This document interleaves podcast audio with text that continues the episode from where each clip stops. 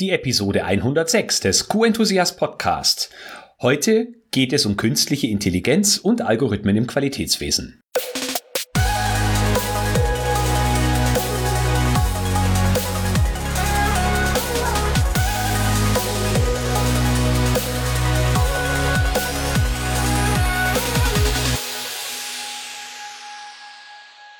Ein enthusiastisches Hallo und willkommen zur 106. Episode des Q-Enthusiast Podcast.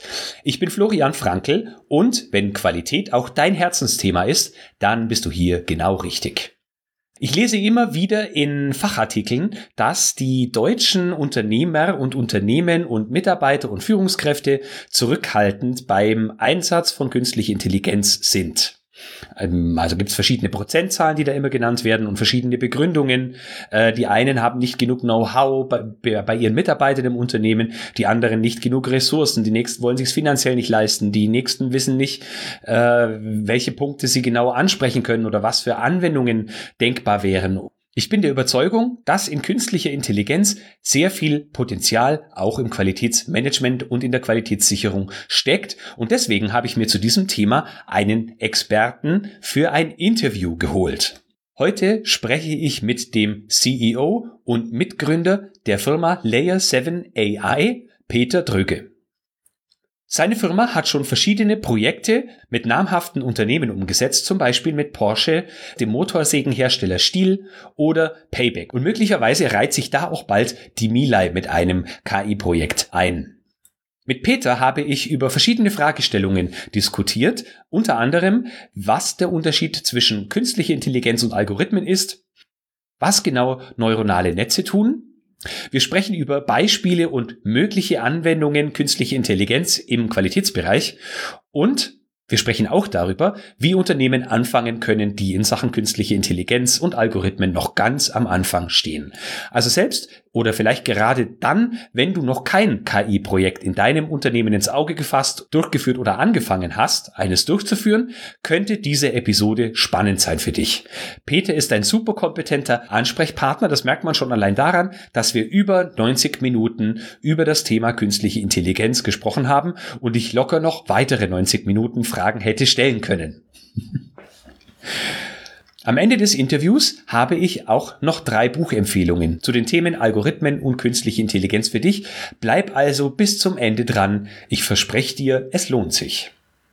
Doch nun rein ins Interview zum Thema künstliche Intelligenz.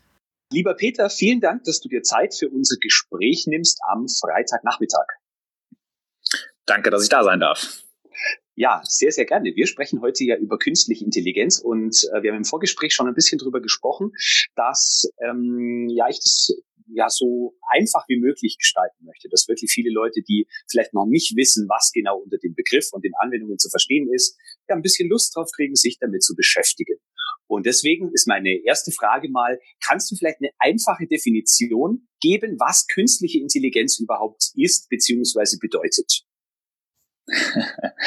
ähm, das ist ein schöner Einstieg, weil es, glaube ich, diese allgemein gültige Definition, wo sich alle hinter versammeln, gar nicht unbedingt so gibt. Ja, ähm, ich kann vielleicht das mal, ich kann das gerne gleich auch kurz erläutern, warum das vielleicht so ist. Ähm, ich kann mal vielleicht meine Definition davon, äh, davon teilen. Also gerne. Also für mich ist künstliche Intelligenz oder KI, meistens in Kurzform, ist ein System, welches Aufgaben lösen kann, für die es normalerweise äh, menschliche Fähigkeiten oder menschlicher Intelligenz bedarf. Ja, deshalb reden wir da meistens über so Themen wie Bilderkennung, Spracherkennung, ähm, das Übersetzen vielleicht auch von Sprachen oder auch die komplexe Entscheidungsfindung. Also alle ähm, alle Aufgaben, die man normalerweise einem Menschen zutrauen würde und die man von einem Menschen erwarten würde, dass auch eine Maschine diese Aufgaben vollziehen kann, das wäre für mich ein System, ein intelligentes System, was den Namen Künstliche Intelligenz verdient. Okay, damit ich das jetzt abgrenzen kann von normaler, von, von anderer Technologie, wäre dann, dann das, der, der Gegenpart dazu, zum Beispiel Computer, die in Anführungsstrichen nur rechnen können. Die würdest du jetzt nicht als künstliche Intelligenz mit, mit unterbringen. Oder auch? Ja, das kann man, das, das kann man durchaus so sehen. Ich glaube, dass das Interessante ist da, wo man, glaube ich, einen ganz guten Trendschnitt machen kann, ist, was, was man teilweise bezeichnet als, ich nenne es jetzt mal alte KI, also alte Künstliche Intelligenz und neue Künstliche Intelligenz. Ist, glaube ich, so der, der schöne Unterscheidungsfaktor. Ja, also man hat ähm, sag mal, dieser, dieser Hype Künstliche Intelligenz ist ja eigentlich so seit 2012 hat er groß nochmal angefangen, weil wir viele Themen gelöst bekommen haben, die vor allem um diese typisch menschlichen Fähigkeiten, also ähm, Bilderkennung, Spracherkennung etc. Ähm, einhergegangen sind, dass wir diese Themen stark, diesen Themen stark nach vorne gekommen sind. Und ähm, all diese Themen sind nach vorne gekommen, weil wir eine Form der künstlichen Intelligenz ähm, weiter nach vorne getrieben haben, nämlich das maschinelle Lernen. Und ähm, was wir normalerweise davor kannten, waren, was man wahrscheinlich Expertensysteme nennen würde. Ja, also ähm, Algorithmik, die nach gewissen Regeln probiert, ähm, probiert äh, Probleme zu lösen. Ähm, und das sind wahrscheinlich eher klassische Computersysteme, wo ein sehr kluger Mensch, ein Ingenieur bestimmte Regeln eingegeben hat, die dann von einem Algorithmus abgespielt wurden. Ja? Und mhm. ähm, der Unterschied da ist im Endeffekt, wenn ich die alte künstliche Intelligenz mir angucke, also diese regelbasierten Systeme, dass ich dort explizit Regeln vorgegeben habe. Also zum Beispiel, wenn, wenn Szenario 1 eintrifft, mach das, wenn Szenario 2 eintritt, mach das und so weiter. Und wir bei den neuen Anwendungen der künstlichen Intelligenz, also dem maschinellen Lernen, ähm, eher anhand von Beispielen lernen, also eher wie ein Mensch lernen keine Regeln vorgeben, sondern diese Regeln implizit anhand von Beispielen versuchen zu erlernen. Ah, okay, okay. Und ähm, was würdest du sagen, ist so die, der erste Ansatz einer künstlichen Intelligenz, wie du sie vorher beschrieben hast? Also wie lange gibt es die eigentlich schon, unerkannt von der breiten Masse? Uh, äh, genau, das ist, glaube ich, wieder die Frage, so ein bisschen, was man, was man definiert als Künstliche Intelligenz. Also die, die alten Expertensysteme zum Beispiel, wo ich, also die man durchaus auch als, als, als in einer gewissen Art intelligent bezeichnen kann, ja, ähm, die gibt es schon seit, seit, seit Jahrzehnten, seit, seit 20, 30, 40 Jahren, ähm, die auch in der Produktion zum Beispiel eingesetzt werden. Ja, ähm, mhm. wenn ich aber äh, einfache Automatisierungsvorgänge zum Beispiel mache oder auch wenn ich mal vielleicht an Qualitätskontrolle denke, wenn ich daran denke, es gibt ja schon sehr, sehr lange visuelle Qualitätskontrollsysteme, die sehr, sehr gut darin sind, zum Beispiel zu überprüfen, ähm, sind die Ausmaße von einem Teil, also Länge mal Breite, genau genauso produziert worden, wie sie produziert werden sollen. Ähm, das sind Dinge, die ich sehr gut in Regeln packen kann. Zum Beispiel das Ding, das Teil soll immer drei mal fünf Zentimeter in Ausmaßen sein. Das ist in einer gewissen Art auch eine Intelligenzleistung, die dort ähm, geleistet wird. Ja? Mhm. Das heißt, diese Systeme, wenn man das sehr breit fasst, sind schon sehr, sehr lange unterwegs, äh, sind schon sehr, sehr lange im Einsatz. Wenn ich die neueren Systeme angucke, also wenn es eher um Themen geht, ähm, die ich nicht so einfach in Regeln packen kann, also wenn es zum Beispiel um Bilderkennung geht, ja, also wenn ich zum ja. Beispiel, um vielleicht ein konkretes Beispiel mal zu geben, wenn ich einen Stuhl probiere zu erkennen auf einem Bild, was sich erstmal wie eine sehr einfache Aufgabe anhört. Ja? Und wenn mhm. ich das probiere, in, in Regeln zu gießen, dann ähm, wird das sehr, sehr komplex irgendwann, weil A, nicht alle, nicht alle Stühle sehen gleich aus und B, vielleicht gucke ich auf diesen Stuhl auch mal in einer anderen, in einer anderen Form. Das heißt, wenn ich das in Regeln probieren würde, dann würde ich erstmal denken, was macht ein Stuhl aus? Das sind, weiß ich nicht, vier Stuhlbeine, eine Sitzfläche, ähm, vielleicht eine Rückenlehne ähm, und noch vielleicht zwei Arme, Armlehnen, wo ich die Arme drauflegen kann. Und so könnte ich sozusagen schauen, finde ich einen Stuhl in diesem Bild. Das Problem ja. ist, dass die Wirklichkeit ähm, dann mir doch oft einen Strich durch die Rechnung macht, weil nicht alle Stühle haben genau diese Eigenschaften. Ich habe auch mal Stühle mit fünf Beinen, mit zwei Beinen, mit nur einer äh, Seitenlehne, mit einer komischen Rückenlehne und so weiter. Das heißt, sobald ich eine gewisse Vielfalt in den Teilen habe, ähm, komme ich sehr, sehr schnell an Grenzen, wo diese regelbasierten Systeme, die es schon in einfacher Form, wie gesagt, schon seit Jahrzehnten zum Beispiel in der Industrie gibt, ähm, einsetzen kann. Mhm. Und die wirklichen Durchbrüche im, im Bereich, sagen wir mal, im, im Bereich, wie, im Bereich ähm, Bilderkennung, die haben so 2012 aus einer akademischen Sicht angefangen, indem man dort das erste Mal, nicht das erste Mal, aber indem man dort äh, tiefe neuronale Netze benutzt hat, um ähm, solche Aufgaben wie zum Beispiel das Erkennen von Hunden, Katzen, Stühlen, was auch immer, ähm, probiert hat zu automatisieren. Und okay. diese Systeme, die sozusagen, vielleicht ein Punkt noch, äh, diese Systeme, die, ähm, die er auf den neuen Algorithmen ähm, basieren. Die sind wirklich erst dann eingesetzt, auch in der, in der, in der breiten Masse, wahrscheinlich eher so seit 2012, 13, 14. Ah, da schließen sich mir jetzt schon ein paar Fragen an. Danke auf jeden Fall mal für die Erklärung. Ich finde das sehr plausibel. Ähm, ich habe ein Buch gehört, ein Hörbuch zum Thema Algorithmen und künstliche Intelligenz. Und da äh, hatte ich jetzt mal die Frage, die vielleicht viele interessieren. Gibt es überhaupt einen Unterschied zwischen dem Begriff Algorithmus und künstliche Intelligenz? Oder gehört das eine irgendwie untrennbar zum anderen? Weil ich glaube, in den Medien wird das häufig als gleicher Begriff verwendet. Mhm. Ja, ist eine gute, gute Frage. Ich, ich, ich versuche es mal äh, in, in, in meinen Worten zu, zu trennen. Ähm, Algorithmus für mich ist erstmal, ich glaube, ich es vorhin kurz einmal genannt, ist, ist erstmal eine Handlungsvorschrift, eine Hand, Handlungsvorschrift, also eine definierte Abfolge, die abläuft, um ein gewisses Problem zu lösen. Mhm. Ähm, das heißt, wenn ich ein KI-Modell trainiert habe oder eine KI-Lösung bauen will, dann habe ich schon hinten immer einen Algorithmus, der für mich zum Beispiel eine Klassifizierung vornimmt, eine Entscheidung vornimmt. Aber ein Algorithmus muss nicht gleichzeitig gleichbedeutend mit einem künstlichen Intelligenzmodell sein. Also für mich ist es mhm. zum Beispiel auch ein Algorithmus, ähm, wenn ich äh, auf den Knopf vom Kaffeeautomaten äh, drücke und entsprechend dort der Algorithmus abläuft, ähm, erst das heiße Wasser rein, dann das Pulver, dann umrühren oder, oder vielleicht auch eine andere Abfolge und dann reicht den Becher einmal raus. Das ist im Endeffekt auch ein Algorithmus. Wie weit der smart ist, würde ich jetzt mal zur Diskussion stellen. Ah, okay. Also wenn ich es richtig verstehe, dann ist auch ein programmiertes Makro in Microsoft Excel eine Art Algorithmus. Genau, das ist, glaube ich, eine gute Spezifizierung. Ja. Okay. Und in diesem Buch, das ich da gehört habe, äh, war so dieses Fazit am Schluss, dass wir keine Angst davor haben brauchen, dass die künstliche Intelligenz, äh, während die heute lebenden Menschen noch leben, die Weltherrschaft an sich reißt, weil wir, so sagte die Autorin, ähm, gerade zwischen, sagen wir mal, dem der Intelligenz äh, von Amöben zu Regenwürmern liegen. Es ist das Hörbuch schon anderthalb Jahre alt. Würdest du sagen, trifft es zu, dass diese künstliche Intelligenz noch so nicht intelligent zu sein scheint?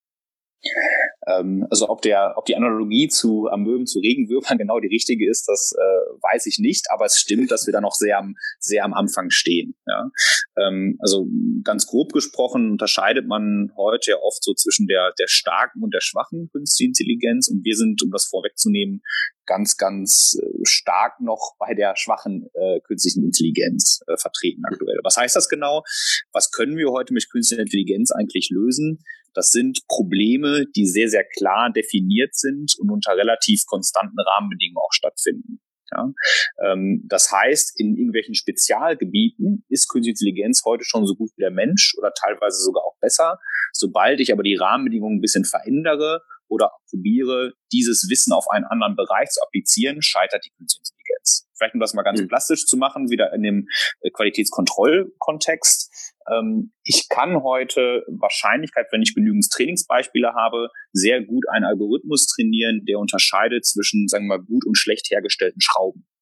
Ähm, wenn ich den gleichen Algorithmus anwenden möchte und damit ähm, Unterlegscheiben inspizieren will und der mir sagen soll, ob das eine gute oder schlechte Unterlegscheibe ist, wird der Algorithmus schon ähm, schon das nicht mehr hinbekommen, weil er sozusagen nicht so gut generalisiert, nicht so flexibel ist wie der Mensch ähm, und wir einfach da noch am Anfang stehen und wie gesagt nur sehr spezifizierte, klar definierte Problemlösungen lösen können, die auch sehr gut lösen können. Ja, also wir können viele Dinge machen, aber wir haben noch echt viele Herausforderungen, wenn es darum geht, um Generalisierbarkeit und einfach eine Applizierbarkeit auf mehrere Bereiche.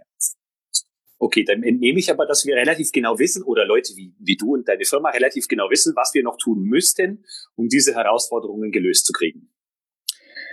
Ja, dieses genau Wissen ist, glaube ich, auch ein, eine ist Interpretationssache. Also wir sind ja sehr, sehr nah an, an der Forschung dran, haben selber bei uns einige Forscher, die in Teilzeit bei uns arbeiten und ihrem, in ihrem Vollzeitjob immer noch genau an diesen Themen forschen. Ähm, ich glaube, es gibt da viele Ansätze, viele Hypothesen, was man machen muss, um irgendwann einmal sich in Richtung, sagen wir mal, starker Künstliche Intelligenz oder man spricht dann im Englischen von, von AGI, also Artificial General Intelligence, ähm, zu bewegen ähm, was genau der richtige Weg dahin ist. Ich glaube, deshalb ist es Forschung. Da gibt es viele Hypothesen zu, aber ich glaube, es gibt nicht den klaren Weg, den man verfolgen kann und sagt, in 20 Jahren sind wir da. Mhm. Okay. Was ich ganz erstaunlich fand äh, an, an diesem Buch, das ich da gehört habe, war ein Beispiel auch Bilderkennung, weil du das gerade genannt hast. Die Autorin hat nicht von einem Stuhl gesprochen, sondern sie hat von äh, Bildern von Schiffen und von dem Vergleich zwischen Wölfen und Huskies gesprochen. Er hat dann gesagt, dass äh, stand vor anderthalb Jahren, äh, das gar nicht so einfach ist, für so eine künstliche Intelligenz so Bilder zu erkennen und äh, das quasi so zur Hilfe nimmt im Falle von Wölfen und Huskies, halt sagt, gut, wenn da Schnee ist, wird es wohl ein Husky sein, weil sich äh, Wölfe und Huskies wohl sehr, sehr, also sie sehen sich ja sehr äh, ähnlich. Und bei Schiffen äh, hätte in ihrem damaligen Beispiel äh, die Intelligenz wohl gesagt, gut, wenn da äh, Wasser ist, dann wird es ein mhm. Schiff sein. Ähm, wenn das Schiff aber auf dem Trockendock liegt, dann hat die Intelligenz ein Problem damit zu erkennen, dass es ein Schiff ist. Sind wir da heute schon weiter? Äh, da sind wir noch nicht wirklich viel weiter. Ja, das sind, glaube ich, zwei ganz klassische Beispiele.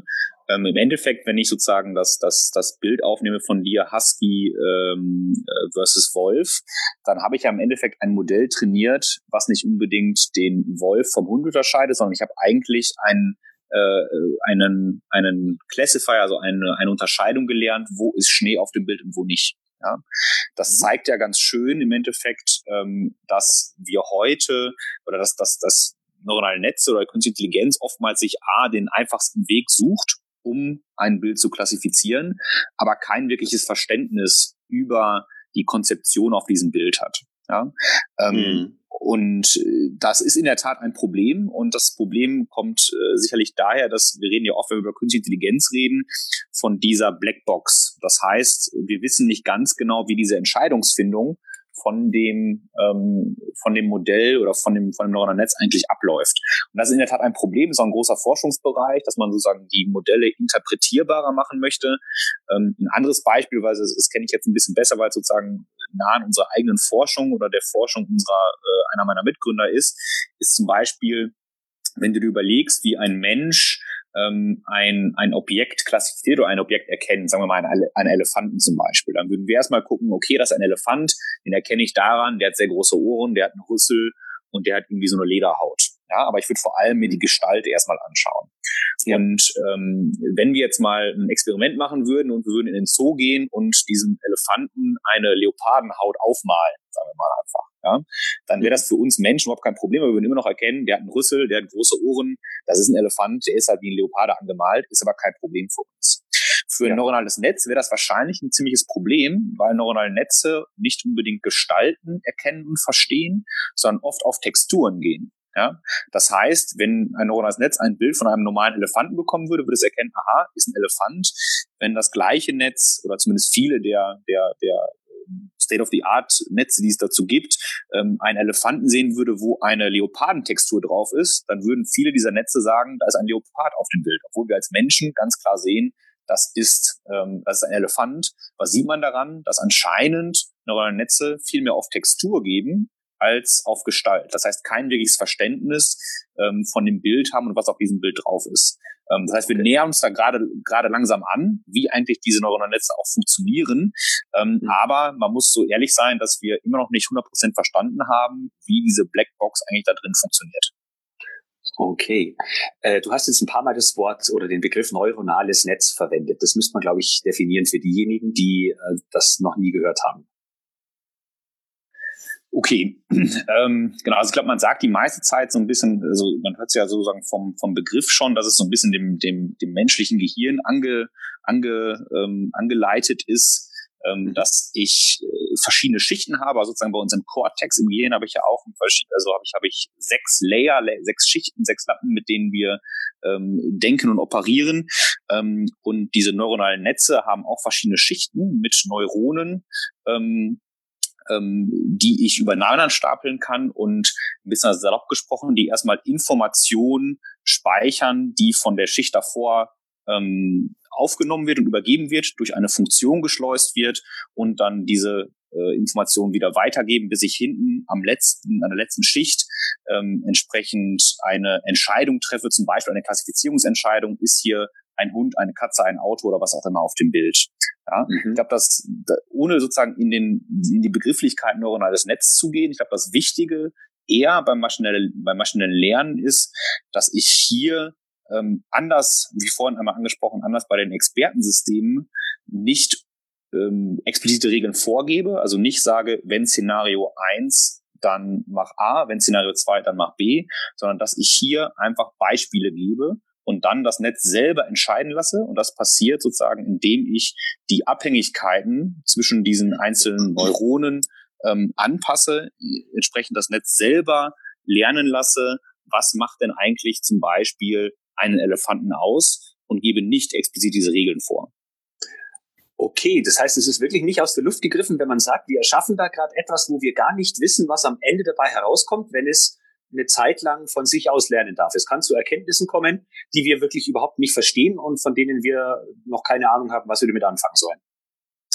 Äh, ich, ich würde vielleicht so sagen, wir wissen nicht genau, wie wir, also wie die Entscheidungsfindung dafür gekommen ist. Ja, und ich glaube, mhm. das, das ist das Interessante, wenn ich überlege über die Einsatzmöglichkeiten. Ja, dann gibt es, glaube ich, wenn ich eine Einsatzmöglichkeit habe, wo vor allem Performance wichtig ist, ähm, nicht aber unbedingt die Erklärbarkeit dieser Performance. Also zum Beispiel irgendwie im Marketing, wenn es darum geht, welchen Personen spiele ich welche Werbemittel aus oder vielleicht auch in der in der Produktion, dass ich einfach wissen, ich muss wissen, die, das Modell überprüft sehr, sehr genau, ähm, ob ein Teil fehlerhaft ist oder nicht, aber ich kann nicht genau nachvollziehen, warum ähm, das Modell gesagt hat, dass ein Teil fehlerhaft ist oder nicht. Ähm, dann bin ich, glaube ich, in einem Setting, wo neuronale Netze und wo Künstliche Intelligenz sehr, sehr gut funktioniert. Ähm, wenn ich jetzt ein Setting habe, wo es unfassbar wichtig ist, dass ich erklären kann, wie eine Entscheidung zustande gekommen ist. Da gibt es ja auch regulatorisch manchmal Anforderungen, wenn ich zum Beispiel daran denke, ähm, vielleicht im Bereich Kreditvergabe ist es, glaube ich, vorgeschrieben oder auch in allen medizinischen Thematiken. Da habe ich dann manchmal schwieriger mit ähm, den neuen Verfahren des maschinellen Lernens zu operieren, weil ich diese Inter Interpretierbarkeit der Ergebnisse nicht unbedingt habe. Ah ja, okay, ja, das verstehe ich. Äh, ein weiterer wichtiger Punkt, gerade wenn wir über Bilderkennung sprechen, ist wahrscheinlich auch der Kontext. Du hast jetzt einen Elefanten als Beispiel genannt und vorhin die Stühle. Es gibt natürlich nicht nur die, die äußere Erscheinung von Stühlen, sondern der Mensch tut sich auch sehr leicht damit festzustellen, dass man auf einem Stuhl sitzen kann. Oder wenn ich zum Beispiel bei einem Metalldetektor ein Bild mir anzeigen lasse, wo ich sehen möchte, ist da Metall oder nicht. Äh, und da sind aber noch andere Einschlüsse, zum Beispiel, wenn, wenn ich jetzt eine Flasche habe, die Flasche hat Verunreinigungen, die mit Metall nichts zu tun haben, muss ich natürlich dann diesem Algorithmus, der dahinter steht, auch erklären, äh, dass das eine Verunreinigung ist, die zwar nicht gewünscht ist, aber die mit dem, was ich eigentlich suche, nichts zu tun hat. Mhm. Das genau, ist wahrscheinlich noch eine spezielle Herausforderung, könnte ich mir vorstellen. Ja, aber das kann ich sogar, glaube ich, also das, das kann man eigentlich ganz gut handeln, weil im Endeffekt wie funktioniert ähm, dieses, also es gibt ja immer ein, ein Trainieren der Künstlichen Intelligenz, wo ich der Künstlichen Intelligenz Beispielbilder zeige, damit sie erstmal lernt, was denn ähm, das Objekt ausmacht. Oder sagen wir mal, ich habe, ich habe erstmal nur, ich bleibe vielleicht mal in der Qualitätskontrolle, ich habe einfach nur gute und schlechte Teile. Und ähm, das Schöne ist, dass ich, dass ich dann, wenn ich nur, nur die Antwort haben will hinten raus, das ist ein gutes Teil, das ist ein schlechtes Teil, dass ich entsprechend auch so das Training ähm, ausrichte. Das heißt, ich gebe dem Netz Beispielbilder und gebe dazu ein sogenanntes Label, also eine Antwort oder eine Beschreibung. Das ist ein gutes Teil, das ist ein schlechtes Teil. Wenn ich jetzt als Mensch zum Beispiel auf dem Bild erkenne, hier habe ich irgendeinen Einschluss, der sieht zwar ein bisschen komisch aus, aber das ist eigentlich in Ordnung für mich, dann wird das neuronale Netz oder das Modell auch lernen, dass diese Teile, die ich vorher selber als in Ordnung klassifiziert habe, weil sie vielleicht einen Einschluss haben, der mir aber egal ist, dann wird es später auch, wenn es dann appliziert wird in der Produktion, diese Teile auch als Gutteile erkennen, weil ich ihnen genauso beigebracht habe. Ja, das ist ein das Schöne, dass ich selber vorgebe, wie sieht denn ein gutes Teil, was macht ein gutes Teil aus, dass entsprechend ich so auch steuern kann, was später ausgeschleust werden soll oder nicht. Okay, ähm, jetzt kann ich ein, ein gutes Teil, ein Bild von einem guten Teil zu machen, das stelle ich mir jetzt nicht so schwierig vor. Aber wie viele Teile von schlechten oder wie viele Bilder von schlechten Teilen in unterschiedlichen Ausprägungen brauche ich denn? Ich habe mal äh, eine Präsentation gehört von jemandem, der, also die haben Röntgengeräte hergestellt und die haben gesagt, man muss dem Gerät mindestens 1000 äh, Bilder von schlechten Teilen zeigen, damit es da ansatzweise was damit anfangen kann. Ist das irgendwie aus der Luft gegriffen? Geht das heute einfacher oder wie würdest du das bewerten? Ja, die, die, die, die blöde Antwort darauf ist sicherlich, es kommt drauf an. Mhm. Ähm, oder auch die, die, die, die wahrscheinlich ehrliche Antwort. Ähm, es kommt sehr darauf an, A, ähm, wie komplex, wie variabel ist das Fehlerbild. Ähm, B, genauso wie variabel ist denn, wie variabel sind die Gutteile. Ja, also wenn ich immer weiß, die Gutteile sehen 100% gleich aus und wenn ich irgendeine Abweichung da, davon habe, habe ich einen Fehler, dann kann ich sicherlich andere Verfahren wenden, als wenn ich auch bei den Gutteilen eine gewisse Variabilität habe. Ja, also mhm. wir haben zum Beispiel, äh, wenn man wenn man sich Verkrummungen anguckt, ja, die nicht immer ganz sauber laufen, und dann habe ich vielleicht eher eine Einschätzung, hm, das ist eine schöne Verchromung, das ist nicht eine schöne Verchromung. Da sieht nicht jedes Gutteil, was gut verchromt ist, genau identisch aus wie ein Schlechtteil. Und äh, da habe ich sicherlich die Herausforderung, ähm, dass ich mehr Beispielteile habe, um zu lernen, was unterscheidet denn diese beiden Klassen, die Gutteile und die Schlechtteile. Das heißt, dann brauche ich mehr Bilder, als wenn ich wenn ich weiß, dass ich immer nur ein Fehlerbild habe, das eigentlich auftreten kann und die Gutteile immer 100% gleich aussehen. Ja, das heißt, mhm. es kann sein, dass ich wirklich nur wenige Dutzend Bilder benötige, um hier schon ähm, ein, ein, ein gutes Modell zu trainieren. Es kann aber auch sein, dass ich deutlich mehr brauche, ähm, weil einfach die Variabilität sowohl in den Gutteilen als auch in den Schlechtteilen deutlich höher ist und ich entsprechend dann auch mehr Zeit benötige, weil ich mehr Variabilität im Datensatz habe, um diese Trennung dieser beiden ähm, Teilegruppen zu erlernen. Aha. Und vielleicht ein, ein, ein, ein, ein kleines, ein kleiner Add-on noch dazu, was natürlich immer auch äh, nochmal die, die, die ähm, diese Frage bedingt ist, was für eine Performance will ich später. Ja? Reichen mir da, ich weiß nicht, 95 Prozent Erkennungsgenauigkeit oder muss ich irgendwie in 99,x Prozent rein? Ähm, entsprechend brauche ich dann wahrscheinlich auch mehr oder weniger Fehler, äh, Beispielbilder. Mhm. Okay. Wenn wir mal nicht über Bilder sprechen, sondern wir beide hatten ja auch äh, speziellen Kontakt wegen einer anderen Anwendung, so Qualitätsvorhersage. ähm, wie fange ich denn als Unternehmen, das jetzt sich nicht einfach nur ein Gerät kauft, wo diese Intelligenz schon drin steckt, äh, sondern ich sage, ich habe jetzt mal irgendwie äh, Daten, die ich schon erhebe und da möchte ich was draus machen. Äh, wie fange ich als Firma, die noch keine Berührungspunkte mit künstlicher Intelligenz hat, wie kann ich anfangen? Was wären so denkbare Dinge, mit denen ihr euch vielleicht auch schon heute beschäftigt? Ja, ähm, ich glaube, die, die, die ja, das, die wichtigste Frage ist, ist, ist erstmal, oder die wichtige Erkenntnis ist erstmal, dass ich überhaupt anfangen will. Ja, ähm, was wir recht häufig hören, auch als, als erstes Feedback, ist äh, spannendes Thema, müssen wir unbedingt ran. Wir haben aber noch gar keine Daten. Ja, und das ist natürlich erstmal richtig als Antwort, weil ohne Datengrundlage können wir relativ wenig machen. Ja, ähm, denn das ist am Ende, wie vorhin erläutert, die Grundlage für unser Training. Trotzdem macht es auch schon Sinn, glaube ich, zu sprechen, bevor man überhaupt Daten aufgenommen hat. Denn es ist, glaube ich, sehr, sehr wichtig, auch die richtigen Daten im Endeffekt aufzunehmen. Ja, und woher weiß ich, was die richtigen Daten sind? Ich muss mir überlegen, wo stehe ich heute? Ähm, wie laufen meine Prozesse ab? Wo will ich eigentlich damit hin? Wo will ich vielleicht in zehn Jahren stehen?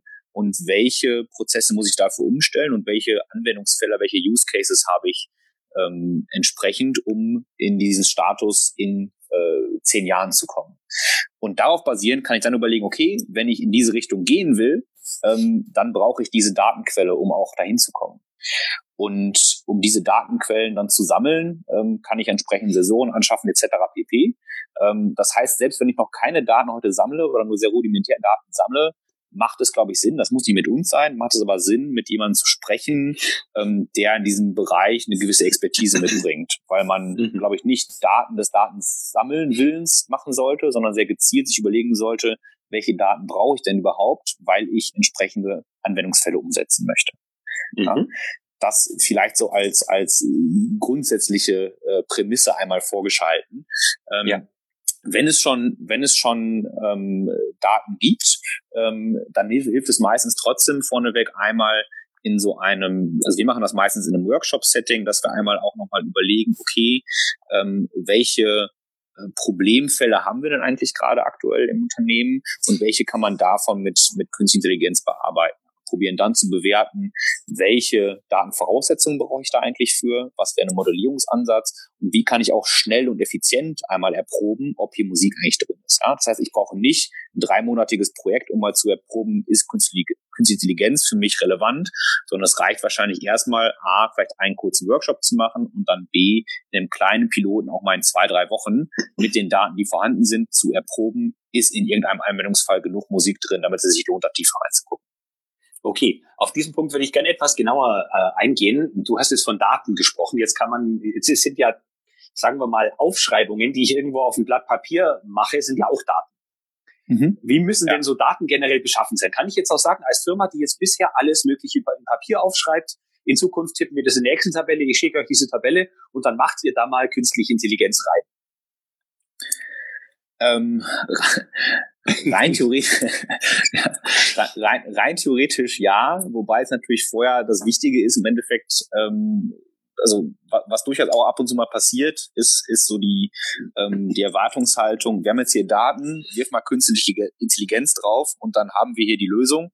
Ähm, so einfach ist dann meistens leider doch nicht. Ich glaube, das Wichtige ist im Endeffekt, dass man den, den ökonomischen und den business-strategischen Aspektpunkt nicht aus Auge, außer Auge lässt.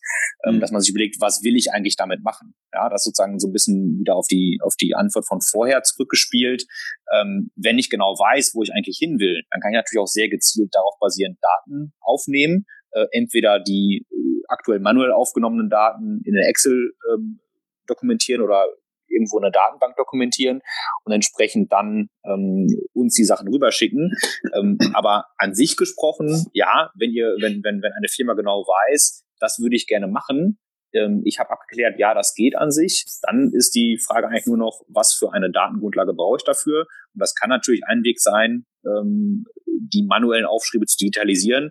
Aber am Ende brauche ich irgendeine Art Daten, die Maschinen auslesbar sind. Ja, also es hilft mir zum Beispiel auch nichts, wenn ich irgendwie ähm, 40.000 ehemalige Angebote von mir in, in, ähm, in unstrukturierten äh, PDF-Formaten irgendwo abgelegt habe. Da gibt es auch Mittel und, äh, Mittel und Wege, da Informationen rauszuziehen. Aber es wird dann sehr, sehr komplex irgendwann, ähm, wenn ich die Daten nicht in irgendeiner ähm, organisierten Form abgelegt habe, um daraus auch wirklich Mehrwert zu erzielen. Mhm. Okay, wir haben jetzt viel über Anwendungen gesprochen, die für produzierende Gewerbe da sind. Also ich stelle es mir jetzt nicht so kompliziert vor, äh, oder es werden viele Firmen geben, die sagen, ich habe Temperaturen, ich habe Maße, ich habe Drücke, ich habe äh, Geschwindigkeiten, Zeiten und und und. Das sind alles Dinge, die vielleicht auch schon in äh, von Sensoren aufgenommen und in Datenbanken gespeichert werden. Dann gibt es wahrscheinlich viele Materialwirtschaftsdinge, also wenn ich jetzt mit Amazon, Amazon denke, die ganz sicher auch künstliche Intelligenz vermutlich nutzen, äh, wenn es darum geht, dass Leute Sachen bestellen und die Lieferketten zu optimieren sind. Ähm, kann ich mir sowas auch äh, überlegen für, sagen wir jetzt mal ein Krankenhaus, das zum Beispiel Daten hat, äh, wann Menschen in den Operationssaal kommen oder äh, sonstige Dinge, die so äh, Dienstleistungsunternehmen, wie es ein Krankenhaus ja zum Beispiel ist, hat. Gibt es da schon Anwendungen, mit denen du Erfahrung hast? Ja, also ich habe in der Tat mal mir ein, ein also gerade heute in der aktuellen Zeit ähm, ist ja das Thema Hände desinfizieren ähm, nochmal ein großes Thema aufgrund der gesamten Corona-Lage. Mhm. Ähm, was wir uns mal angeschaut haben, ist, glaube ich, jetzt auch schon über zwei Jahre her, deshalb kenne ich da auch den aktuellen Stand der ähm, der Forschung nicht, dass es auch vorher schon, das Desinfizieren auch vorher schon im Krankenhaus ein gewisses Problem war. Ja, dass ich sozusagen ähm, oftmals, sagen wir mal, Pflege- oder Krankenpersonal, Krank Krankenschwestern, Krankenpfleger ähm, zu einem Patienten gegangen ist, sich dort angeschaut hat, okay, wie ist die Wunde gerade verheilt, entsprechend mit der Wunde in Kontakt gekommen ist und dann nicht immer zum Desinfizieren gelaufen ist und bevor sie zum er oder sie zum nächsten Patienten gelaufen ist. Und das ist ja dieses Thema, dass ich äh, teilweise mit einer einfachen Erkrankung ins Krankenhaus reinkomme, dort mir aber irgendwas einfange und dann doch länger da bleiben muss. Und dieses ja. Hygienethema ist jetzt kein ist jetzt irgendwie kein sexy Thema, ähm, aber ist natürlich ein super relevantes ähm, Thema, ähm, was man idealerweise lösen können sollte. Und wir haben uns damals mal ein Paper angeschaut, ich glaube, das kam aus Stanford, ähm, wo es darum geht, die Mitarbeiter über Bilderkennungsthematiken jetzt wieder zu tracken und zu sehen, wann war zum Beispiel ein Arzt, ein Krankenpfleger in der Nähe von einem Patienten und ist er oder sie danach wieder zum Desinfizieren gelaufen, damit wir diese, diese Keimansteckungskette entsprechend äh, digitalisieren können und auch handeln können, damit es da zu weniger Fehlern kommt. Das ist jetzt ein, eine Sache, die mir einfällt, weil ich damit selber mich mal auseinandergesetzt habe. Ähm, ich glaube, da gibt es vor allem viele äh, Thematiken generell im deutschen Krankenhaus, nicht nur im deutschen, glaube ich, generell im Gesundheitssektor, dass dort viele Themen grundsätzlich noch nicht unbedingt digitalisiert sind, dass auch viel noch per Hand aufgeschrieben wird, etc. pp.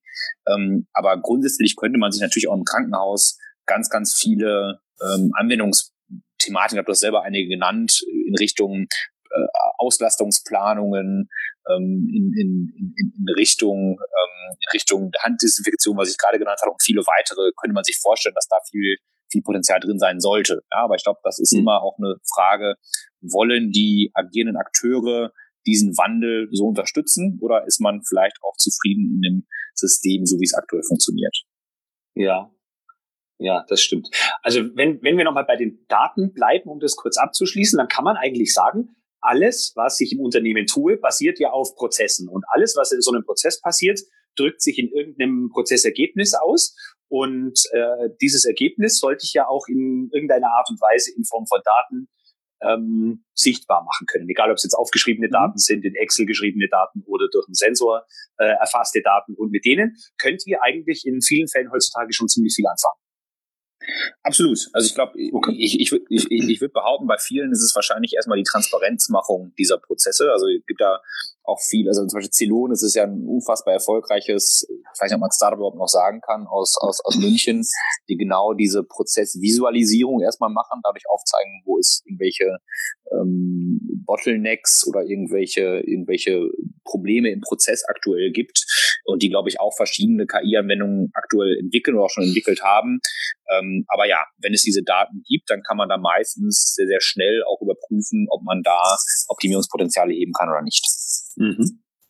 Wie bewertest du denn die beiden unterschiedlichen Begriffe äh, Korrelation und Kausalität? Kommt da künstliche Intelligenz schon mit klar? Ähm, ist ganz interessant. Das ist eins der, der, also Kausalität ist in der Tat ein, ein nicht ganz einfaches Thema, ja, weil ähm, ich meine, das kennen wir alle wahrscheinlich noch oder viele von uns aus der Schule oder aus dem Studium oder sonst aus der äh, aus der Anwendung, ähm, dass nur weil ich eine Korrelation habe, ich noch lange nicht ähm, einen kausalen Zusammenhang habe. Ja? Ähm, da gibt's ganz schöne Forschungsthemen auch hier aus, also wir sind ja in Tübingen, ähm, da gibt's ganz schöne Forschungsthematiken, zum, wo man, wo ich erinnere mich gerade da an einem Beispiel von von Amazon, ähm, die gezeigt haben, dass sie auch das Kausalitätsthema noch nicht wirklich ähm, komplett durchdrungen haben und das hat wahrscheinlich keiner komplett äh, durchdrungen.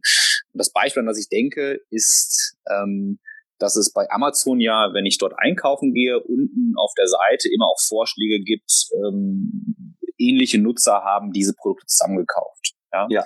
Und äh, das Interessante dort war zum Beispiel, dass, ähm, jetzt muss ich schauen, dass ich es richtig, richtig rum hinbekomme, dass ähm, Leute, die einen Laptop-Rucksack oder eine Laptop-Tasche gekauft haben, denen wurde vorgeschlagen, dass sie auch eine Laptop ähm, kaufen sollen. Ja? Und die ja. Fragestellung ist natürlich da, kaufe ich erst den Laptop oder den Laptop-Rucksack? Die meisten Leute kaufen erstmal den Laptop, um dann zu wissen, was ist der passende Rucksack oder die passende Tasche dazu.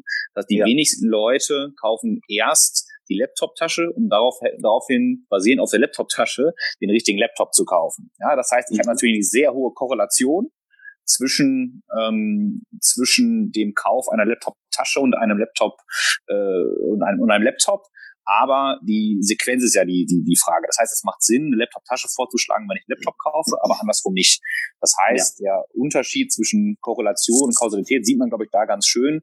Und das ist eine Sache, an der auch geforscht wird. Also hier in, in, in Tübingen ist das, glaube ich, das äh, Gebiet äh, von, von Bernhard Schölkopf, was so wahrscheinlich der, ähm, ich weiß nicht, ob er der bekannteste, aber zumindest der renommierteste KI-Forscher aus Deutschland wahrscheinlich ist, ähm, der an dem Bereich sehr, sehr stark forscht auch. Ja. Mhm. Ja, stimmt. Was mir in dem Beispiel, wo du gerade, äh, also ich habe Amazon gesagt, wo du es gerade weiter aufgegriffen hast, ist, äh, dass es noch nicht so lange her ist, dass wenn man einen Laptop dann gekauft hat, man nicht weitere Laptops als Kaufvorschläge bekommen hat. Also so geht's mir noch mit diesem ganzen Cookie-Kram auf allen möglichen Internetseiten. Man hat das Produkt schon gekauft und kriegt trotzdem für Monate gefühlt noch das gleiche Produkt wieder als Kaufempfehlung vorgeschlagen. Schrecklich. Ja. Also das, da kann, da kann die, die Intelligenz noch ein bisschen höher werden. Was mir auch auffällt, ist auf Facebook zum Beispiel. Ich habe meine Zeit lang in Luxemburg gelebt und äh, ich gebe auf meinem Facebook-Profil an, dass ich kein Französisch spreche. Trotzdem kriegte ich noch sehr lange Zeit französische Werbung vorgeschlagen.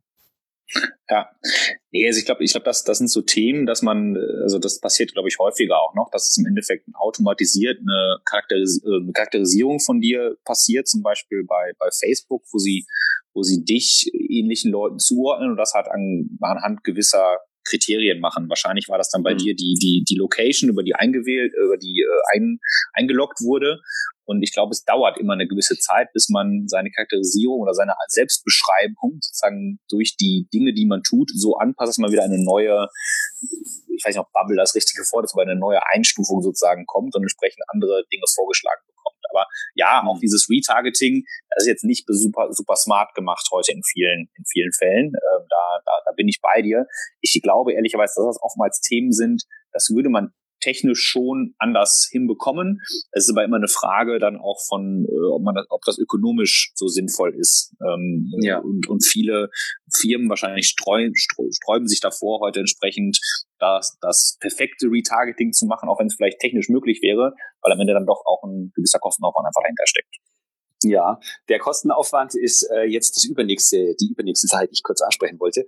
Äh, wie viel Profi in Sachen KI muss ich denn schon sein, damit es sich lohnt, mit euch in Kontakt zu treten? Äh, also was muss ich an Vorkenntnissen haben? Äh, reicht es, wenn ich das Ziel habe, mich damit beschäftigen zu wollen?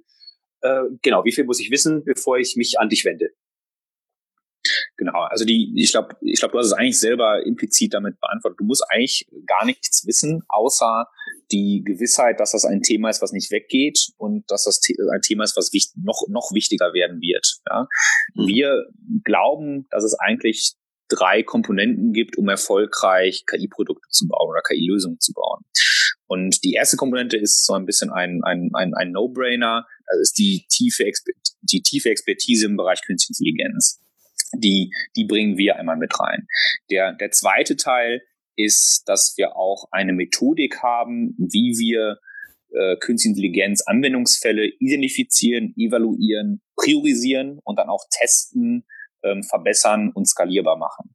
Äh, das ist auch eine Expertise, die wir mit reinbringen können. Und dann kommt die dritte Expertise, die wir ehrlicherweise nicht 100% mit reinbringen können, die aber unbedingt der Kunde reinbringen kann und ein, einbringen soll und muss. Und das ist das Domain-Know-how. Ja, also die ganze Expertise, die Industrieexpertise von langjährigen Mitarbeitern, die wissen, was sind die typischen Probleme, wie geht man diese typischen Probleme normalerweise an. Das heißt, von einem zum Beispiel langjährigen Maschinenbediener, der vielleicht seit 20, 30 Jahren an, an, an der gleichen Maschine sehr, sehr viel Expertise aufgebaut hat und ganz genau weiß, wenn gerade äh, Schrott produziert wurde, muss ich an der Maschine die und die Schraube ein bisschen anziehen und verändern oder den Winkel ein bisschen anpassen, damit am Ende wieder ein Gutteil rauskommt. Das ist unfassbar wertvoll für uns und diese Industrieexpertise, die haben wir in den meisten Industrien, muss man ganz ehrlich sagen, nicht. Ja, die können wir auch gar nicht haben, weil wir nicht seit 20 Jahren in genau einer Industrie zu Hause sind, sondern das eine Querschnittstechnologie ist. Und das heißt, wenn man alle drei Komponenten zusammenbringt, hat man eigentlich sehr, sehr gute Voraussetzungen, um auch gute Produkte und Lösungen zu bauen. Aber dieser dritte Punkt, dieses Domain-Know-how, dieses Industrie-Expertisentum, ähm, das kommt bei uns immer vom Kunden. Und das wird auch, glaube ich, auf lange Sicht so bleiben, dass da die Expertise unfassbar wichtig ist und ein ganz elementarer Bestandteil, um ein gutes KI-Produkt zu bauen. Mhm. Okay. Gut, ich glaube, das äh, entlastet schon viele, dass sie nicht erst vorher irgendwie eine Programmiersprache lernen müssen, bevor sie sich äh, zutrauen, mit äh, Experten wie euch in Kontakt zu treten. Nee, überhaupt nicht. Also das, das, das ist in der Tat, ähm, ich, ich glaube, also da gibt es unterschiedliche Ansätze auch. Ja, das ist sozusagen, also es gibt ja auch verschiedene äh, Tools, zum Beispiel, ich denke jetzt wieder an das Thema visuelle Qualitätskontrolle, weil wir da uns ein bisschen, bisschen tiefer auch noch mit auseinandergesetzt haben. Es gibt ja auch Tools dann von verschiedenen Anbietern, die so Plug-and-Play-mäßig äh, probieren, verschiedene KI-Module anzubieten und, ähm, und dann sozusagen die Mitarbeiter im Unternehmen, die das Tool anwenden, die Programmierung dieser Tools selbst überlassen. Und das funktioniert, glaube ich, auch in einfachen Fällen, dass das geht, weil ich das standardisieren kann. Sobald halt ein Fall ein bisschen komplexer wird, ist es sehr, sehr schwer, dann glaube ich für den Mitarbeiter vor Ort, der halt keine tiefe Schulung in dem Thema eigentlich normalerweise gehabt hat ähm, und auch gar nicht haben kann, dann wirklich da noch eine saubere Lösung rauszubauen. Ähm, deshalb sind wir eher der Ansicht, dass wir sozusagen komplementäre Interessen mit reinbringen müssen. Das Industrie-Know-how vom Kunden, die KI-Expertise von uns und darauf basierend dann zusammen einen sehr, sehr guten äh, Lösungsansatz entwickeln können. Mhm. Okay, hört sich, hört sich sehr plausibel an. Ähm, bevor wir zu euch konkret, zu dir und deiner Firma kommen, äh, würde ich noch über Kosten sprechen. Wenn du darüber etwas Allgemeines quasi sagen könntest, wie darf ich mir äh, vorstellen, wie, wie kann ich mir überlegen, wie teuer so eine künstliche Intelligenzanwendung wohl sein kann? Spreche ich über Millionen von Euro? Können, kann man auch schon mit einem kleineren Betrag irgendwas anfangen? Lässt sich da irgendetwas dazu sagen? Ja, ähm, blöde Antwort pauschal wahrscheinlich wieder nicht, aber man kann eigentlich schon sagen, also bei Millionen, äh, es wäre sehr schön für uns, wenn wir darüber direkt reden würden, aber das ist, das, das ist leider nicht so. Ähm, Dann sag mal, Peter, worin bestehen die Kosten? Also was, was kostet daran Geld, wenn ich mit euch anfange zu arbeiten? Wo, wo, ja. ist euer Beitrag? Genau, also der größte Kostenpunkt ist bei uns in der Tat die Expertise, also die, die, die Arbeitskraft der, der Person. Ja, wir haben natürlich auch, also wenn wir uns mal die Kostenblöcke angucken, ähm, ist natürlich erstmal die Person, die damit involviert sind, das, ähm, das, das Projekt durchzuführen, ist mit Abstand der größte Kostenblock. Ja, dann habe ich noch irgendwelche kleinere Themen wie ein bisschen ähm, äh, was ich, äh, administrative Themen, ein bisschen Reisetätigkeit etc., aber das macht alles eigentlich nicht viel aus. Und auch die Kosten für die Programmierung, also für, die, für, das, für das Modelltraining selber, sind in den meisten Fällen noch überschaubar. Ja, also wir trainieren diese Modelle ähm, auf, auf, auf Grafikkarten im Endeffekt, also auf sogenannten GPUs, ähm, weil ich damit viele Rechenoperationen gleichzeitig ausführen kann und entsprechend dadurch die Rechenzyklen schneller gehen. Ähm, das kostet natürlich Geld, ja, entweder in der Anschaffung oder ich miete mir diese Rechenkapazität über die gängigen Cloud-Anbieter, also Google, Microsoft äh, etc. Ähm, der große Kostenfaktor aber sind, sind in der Tat die, die Manntage, die dahinter stecken. Also wie viel Zeit muss ein Experte, Experte aus unserem Bereich in dieses Thema reinstecken, damit am mhm. Ende auch eine Lösung kommt, die den Kunden zufriedenstellt. Okay. Kann ich es auf die einfache Formel runterbrechen? Je, sagen wir mal, mehr äh, Datensätze ich habe und je weniger Variabilität in dem, was ich mir anschauen möchte, desto einfacher für euch. Oder ist das zu einfach? Ähm, ich glaube, das ist nicht, also da, ich glaube, das kann man schon so sagen. Ja, ähm, also je, je, blöd gesagt, je einfacher das Problem, je mehr Daten und je besser aufbereitet diese Daten sind und je standardisierter ich dran gehen kann, desto weniger Zeit braucht ich, desto günstiger ist es auch. Ja. Okay, aber gleichzeitig könnte man dann auch wieder sagen, desto weniger wahrscheinlich ist es, dass ich künstliche Intelligenz brauche, weil dann könnte es ja auch ein Mensch vielleicht, wenn die Variabilität klein ist und das, was ich lösen möchte, auch äh, jetzt nicht ganz so kompliziert ist. Genau, also das, das, das kann natürlich sein, oder, oder ich habe oder ich habe halt ein Thema, ich habe ein Thema, was ich schon auch oftmals habe, dass ich einfach so eine große Datenmenge habe, die ich halt nicht manuell bearbeiten kann ja. ähm, und entsprechend das mal schnell auslesen möchte.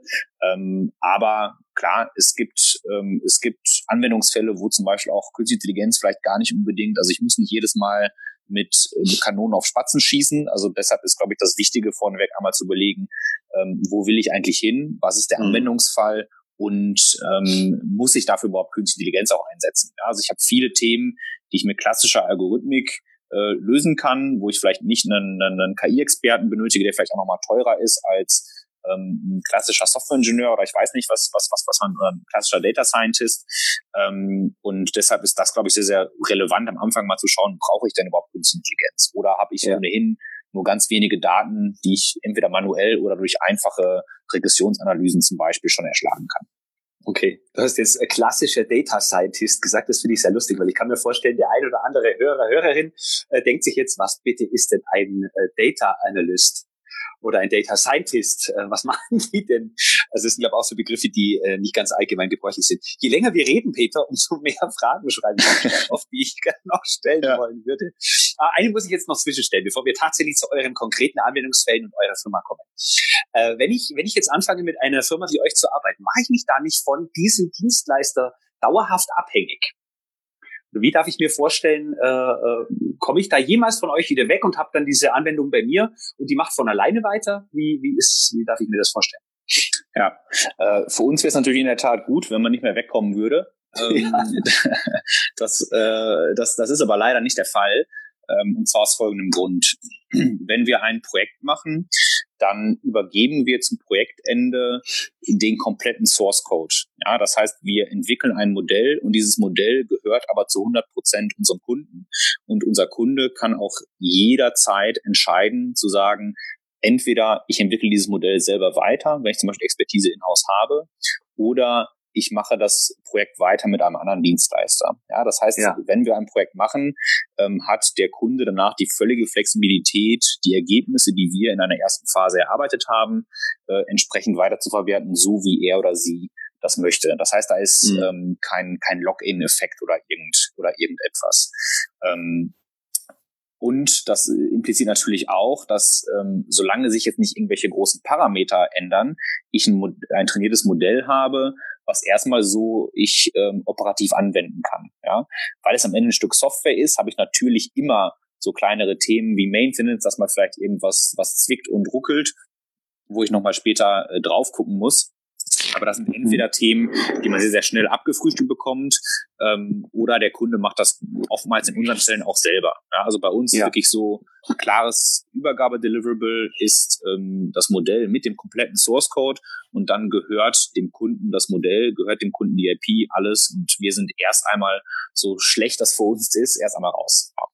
Okay, ich hatte die Frage jetzt auch nicht stellen wollen, weil ich unbedingt möchte, dass alle Leute, die mit euch zusammenarbeiten, wechseln können sollten, sondern mir ging es jetzt eher darum, äh, bei so Dingen wie künstliche Intelligenz, wo ja jetzt viele P Firmen die Pilze aus dem Boden schießen, es vielleicht auch die ein oder anderen gibt, die nicht dauerhaft am Markt Bestand haben. Mit denen habe ich dann jetzt vielleicht äh, angefangen und dann habe ich das Problem, dass ich glaube oder dass ich vielleicht erstmal gar nicht damit anfange zu arbeiten, wenn ich mir denke, gut, vielleicht gibt es die in drei Jahren gar nicht mehr und dann habe ich so viel Geld verbrannt und kann mit dem Endresultat nichts anfangen. Deswegen wollte ich das auf jeden Fall zwischengefragt haben. Ja, nee, es ist, ist ein fairer Einwand, aber genau, ich glaube, wir mitigieren es zumindest dadurch teilweise, ähm, dass, dass erstmal die Endergebnisse beim Kunden ohnehin liegen. Okay. Äh, leider schließt sich da jetzt noch mal eine Frage an. Du hast äh, ein bisschen mal früher hast du was gesagt von äh, der Anwendung, dass ihr schaut, wie gut ähm, Teile verchromt sind. Äh, wenn ich jetzt, äh, gerade eben hast du gesagt, äh, man kriegt dann äh, quasi das Set an Daten und den, den trainierten, äh, die trainierte Anwendung. Äh, Wäre ich dann auch in der Lage, dass ich sage, wenn ich jetzt Teile habe, die nicht verchromt sind, sondern die verzinkt sind, so eine, eine leichte Anpassung, also es ist ein anderes Produkt, sagen wir mal so ein bisschen, das kann ich auch schon selber verändern oder wäre das etwas, wofür man euch braucht? Genau. Ähm, das kommt drauf an. Ja, also es kommt im mhm. Endeffekt auf die eigenen Fähigkeiten an. Ähm, an sich, was man natürlich probieren kann, ist, dass man, man hat ja eine gewisse Netzwerkarchitektur jetzt gelernt und ähm, müsste dann ähm, probieren, diese neuen Teile, die jetzt verzinkt sind, auch nochmal nach dem gleichen Schema ähm, als neue Trainingsmaterialien ähm, bereitzustellen. Ja, das heißt, du würdest ja. dann die neuen Teile nehmen, die verzinken, das ist ein gutes Teil, das ist ein schlechtes Teil und müsstest aber das Modell schon darauf basierend nachtrainieren. Wenn ich das selber kann, dann äh, braucht man da erstmal mich nicht für. Äh, wenn man diese äh, Fähigkeiten im Unternehmen nicht unbedingt hat, dann wäre es schon eine Sache, die man einem externen zum Beispiel mit uns machen sollte, wahrscheinlich auch, weil es ja äh, wahrscheinlich ein kritischer Punkt ist, da zu überlegen, ob das ein gutes oder ein schlechtes Teil ist. Mhm. Du kennst jetzt meine, meine Art der Fragen und hast vielleicht so ein Gefühl dafür, äh, was, was ich über dieses Thema schon wissen könnte oder nicht. Würdest du mir zutrauen, dass ich sowas lerne? Oder würde das in so einem Unternehmen dann auf die IT zurückfallen, die dann sagt, also von sowas haben wir keine Ahnung. Wie, wie wird das im, im Unternehmen gelebt? Was ist das so deine Erfahrung? Ähm, also ich würde sagen, ja, es kommt sehr darauf an, wie viel Zeit und Muße du hast, dich mit dem Thema auseinanderzusetzen. Mhm. Ähm, ich glaube, was, was, was schon ein Punkt ist, dass, dass ich meine, es gibt ja heute äh, unfassbar viele Angebote, ob das irgendwie Coursera, Udemy etc. ist, also Online-Angebote insbesondere, ähm, wo ich diese Grundlagen vom maschinellen Lernen oder von Deep Learning, was also das, das also von tiefen neuronalen Netzen, das ist im Endeffekt eine Unterform des maschinellen Lernens, ähm, die dort angeboten werden. Ähm, ich würde trotzdem behaupten, dass wir heute im Bereich der künstlichen Intelligenz vor allem noch eine ähm, ja eine Verknappung von menschlicher Intelligenz aktuell haben. Also es gibt, mhm. weil es dann doch noch äh, immer noch ein relativ neues Thema ist und der Bedarf sehr groß ist für diese Leute, gibt es wirklich relativ wenig Leute leider, die das Thema sehr, sehr stark durchdrungen haben und, ähm, und, und, und hier stark unterwegs sind. Ja, das heißt, ähm, am Ende kommt es, glaube ich, zum Beispiel, wenn wir ganz konkret auf jetzt auf deinen äh, Anwendungsfall mal eingehen ähm, oder äh, als, als dich als potenziellen, sagen wir mal, Machine Learning Engineer ähm, uns das ansehen, kommt es, glaube ich, ein bisschen darauf an, A, wie viel Zeit und Muße du reinstecken willst und B, was du damit erreichen willst. Ja? Ich glaube, mhm. viele der einfachen Anwendungsmöglichkeiten, die kriegt man, glaube ich, relativ fix auch selber wirklich abgefrühstückt. Ja, also wenn man mal einfach mal ein bisschen ausprobieren will, das sind alles Open Source äh, Bibliotheken, die man verwenden kann. Also es ist einem sehr, sehr leicht gemacht heute, ähm, selber mal auszuprobieren, inwieweit Künstliche Intelligenz was ähm, einen Mehrwert schaffen kann für einen im Unternehmen oder für einen selber als Person. Mhm. Wenn es dann aber, glaube ich, in komplexere Anwendungsfelder geht, das, da würde ich zumindest behaupten, ist das ziemlich schwer, neben einer normalen hundertprozentigen Arbeitstätigkeit sich noch die Skills anzueignen, um da wirklich gut drin zu sein. Ja, also mhm. wer das schafft, absoluten Hut ab. Ähm, aber warum es, glaube ich, auch heute ganz, ganz wenig Leute gibt, die, sag mal, in beiden, in zwei Bereichen sehr gut sind. Ja, also die sehr, sehr gut sind im, sagen wir mal, im maschinellen Lernen und gleichzeitig absolute Experten sind für Gießereianlagen zum Beispiel. Ja. Ähm, ja. Weil wenn man das hätte sein müssen, dann hätte man sowohl die letzten 10, 15 Jahre äh, im Thema Gießereianlagen unterwegs sein müssen, als auch im Thema, im Thema maschinelles Lernen. Und ähm, genau, also die, da beglückwünsche ich jeden, der das, der das geschafft hat, äh, oder so eine Kombination. Aber ich glaube, davon gibt es unfassbar wenig Leute, die auf zwei solchen Gebieten so stark unterwegs sind. Mhm. Okay. Also das Spezialistentum da durchaus auch äh, ein Vorteil. Ja, vielen Dank, dass du mir jetzt so viele Fragen, äh, meine Neugierfragen beantwortet hast. Äh, jetzt würde ich aber wirklich zu eurer Firma kommen. Jetzt bist du der äh, einer der Mitgründer und der CEO der Layer 7 AI. Und ich glaube, jetzt verstanden zu haben, wie der Name Layer 7 kommt, wo du vorhin was von äh, sechs Schichten erzählt hast, also neuronale Netze ging, kann das sein? Genau, das ist das, das ist richtig. Also die die die sechs die sechs menschlichen Schichten im Kopf, äh, von denen ich ja gesprochen habe, wir sind sozusagen die siebte künstliche und da kommt der Name einmal her. Ja. Okay, sehr gut. Und äh, ja, ihr seid eine Firma, die, du hast es schon gesagt, in Tübingen sitzt. Und ich möchte jetzt gerne ein bisschen was darüber erzählen. Was sind denn so eure Anwendungsgebiete? Womit beschäftigt ihr euch am häufigsten? Und mir ist da gleich äh, auf eurer Startseite eingefallen äh, da, oder aufgefallen, da steht was von Check out and test our new AI-based Visual Quality Control ähm, Product 3 off-charge. Und äh, ich bin ja jetzt jemand, der im Qualitätsmanagement arbeitet und wir sprechen jetzt hier auch, äh, weil die Hörer viele Qualitätsmanagerinnen und Manager sind. Was hat's denn damit auf sich, was man auf eurer Startseite findet? Genau. vielleicht, vielleicht kurz ausgeholt da. Ähm, Gerne. Wir, äh, wir bei Layer 7, wir haben angefangen erstmal in der Tat relativ breit Firmen zu beraten, im, vor allem im Bereich Industrie 4.0. Das mhm. war nicht nur das Thema visuelle Qualitätskontrolle, sondern auch so Klassiker-Themen wie Predictive Maintenance, also wann fällt eine Maschine aus, oder die KI-basierte Ausschussreduzierung. Also die Fragestellung, wie muss ich die Maschinenparameter an einer Maschine oder an einem Ablauf einstellen, damit ich die Wahrscheinlichkeit minimiere, dass ich hinten Schrott produziere. Ja. Ähm, innerhalb dieser Einzelprojekte, von denen wir jetzt bisher auch großteilig gesprochen haben, war das Thema, was uns am meisten angetragen wurde, war in der Tat das Thema Automatisierung von visuellen Qualitätskontrollen, ähm, wo uns oft gesagt wurde, hm, ähm, ich habe hier noch viele, ähm, viele Qualitätskontrolleure im Einsatz, ähm, die noch äh, visuell händisch kontrollieren. Das muss doch eigentlich mit den aktuellen Möglichkeiten auch irgendwie automatisierbar sein. Und da haben wir am Anfang Einzellösungen für gebaut. Und was aber Einzellösungen natürlich so an sich haben, ist, es ist dann ein ziemliches Gefrickel und eine Schwierigkeit, diese Einzellösungen später auch ins Deployment, also in die Produktion wirklich einzubetten, äh, damit sie dort einen Mehrwert schaffen. Also haben wir gesagt, okay, es gibt so viel Nachfrage nach dem Thema, wir bauen jetzt hier einmal ein ein sauberes Produkt. Ähm, und das ist genau der Hinweis, den du auf der Website gefunden hast. Und dieses, dieses Produkt heißt Maddox AI und ist eine Ende-zu-Ende-Lösung für visuelle Qualitätskontrolle, womit ich den, die visuelle Qualitätskontrolle automatisieren kann. Mhm. Ähm, was, was heißt das genau? Ähm, das heißt, dass wir einen vierschrittigen Prozess, oder du hast ja auch gefragt, sozusagen, da steht, äh, dass, dass, dass man dieses Produkt erstmal kostenlos erproben kann. Und ja. das ist in der Tat so. Und äh, wie das funktioniert, kann ich vielleicht einmal anhand von so einem vierschrittigen Prozess erklären. Mhm. Was wir klassischerweise machen, ist, dass wir mit den Kunden im ersten Schritt erst einmal besprechen, okay, was habt ihr denn eigentlich für einen Anwendungsfall? Ähm, glauben wir überhaupt, dass wir diesen automatisieren können? Ja, also die, der, die Lackmusfrest, die Lackmustestfrage ist da meistens, können wir von dem zu inspizierenden Teil ein oder mehreres oder mehrere Fotos schießen und kann dann ein Facharbeiter auf diesen Fotos auch den Fehler aktuell erkennen. Wenn das der Fall ist, dann sind wir uns relativ sicher, dass das unsere Algorithmik auch hinbekommt. Mhm. Und im ersten Schritt definieren wir also den Use Case, also den Anwendungsfall und sprechen auch schon direkt darüber, was denn eigentlich die Kennzahlen sind, die unser System, unsere Lösung erzielen müsste, damit es für den Kunden einen Mehrwert hat. Ja, also da geht es mhm. dann um so Kennzahlen wie Erkennungsgenauigkeit, eine Latenzzeitanforderung vielleicht, damit die Produktion nicht langsamer sein muss und vielleicht auch noch weitere Kennzahlen, die kundenspezifisch sind.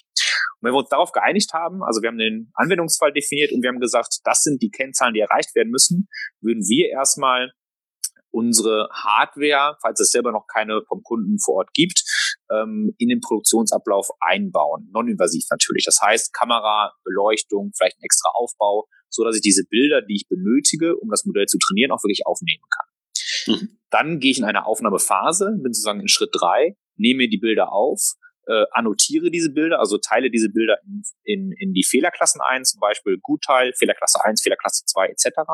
und trainiere darauf basierend ein Modell, ähm, um diese um die Automatisierung auch möglich zu machen. Und im vierten Schritt gucke ich dann erst einmal, okay, die Kollegen aus Tübingen, was haben sie denn versprochen an Kennzahlen? Worauf haben wir uns geeinigt in Schritt drei? Ähm, haben sie diese Kennzahlen denn wirklich auch erreicht?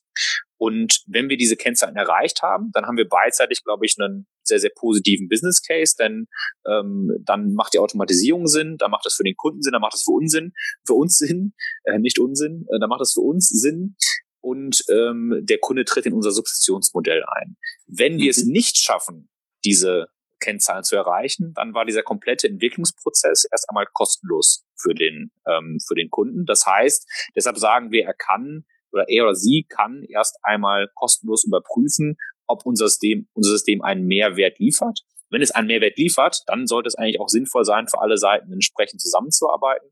Wenn es den Mehrwert nicht liefert, dann tragen wir das Risiko in dem Fall. Mhm. Okay, das klingt ja erstmal sehr gut. Hast du da äh, außer dem, was wir heute schon besprochen haben bisher, ein paar Beispiele von äh, solchen Anwendungen noch?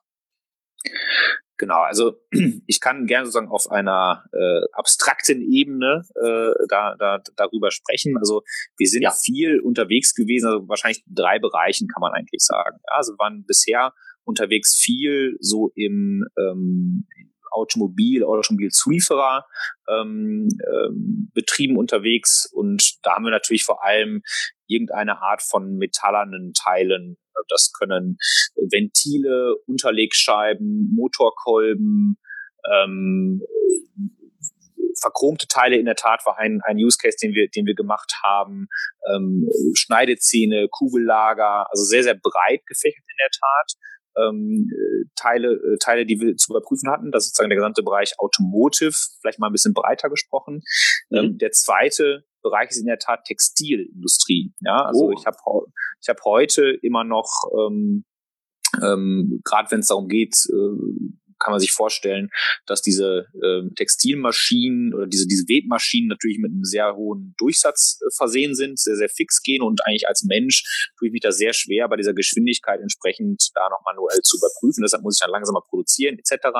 Und auch da kann ich zum Beispiel so Themen wie Webfehler, Musterverschmutzungen etc.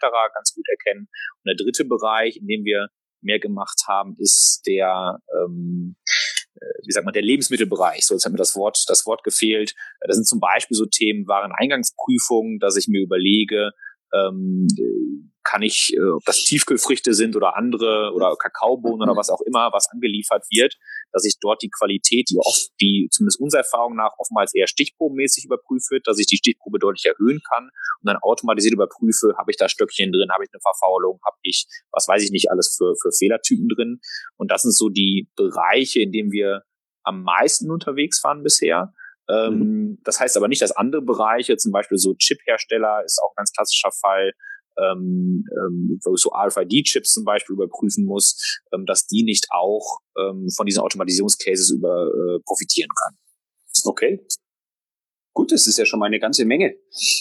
Da kann ich auf jeden Fall was davon auch in die Show Notes setzen von den Dingen, die ihr da so gemacht habt. Ähm, jetzt habe ich ein bisschen auf eurer Seite weitergestöbert und sah da ein äh, ja, relativ großes Team von vielen Menschen, die sehr motiviert reinschauen und bin äh, über eine, sagen wir mal, äh, Jobbeschreibung gestolpert. Ähm, Und zwar Machine Learning Engineer zum Beispiel. Was darf ich denn unter dieser Jobbeschreibung verstehen? Was machen denn Menschen, die Machine Learning Engineer sind?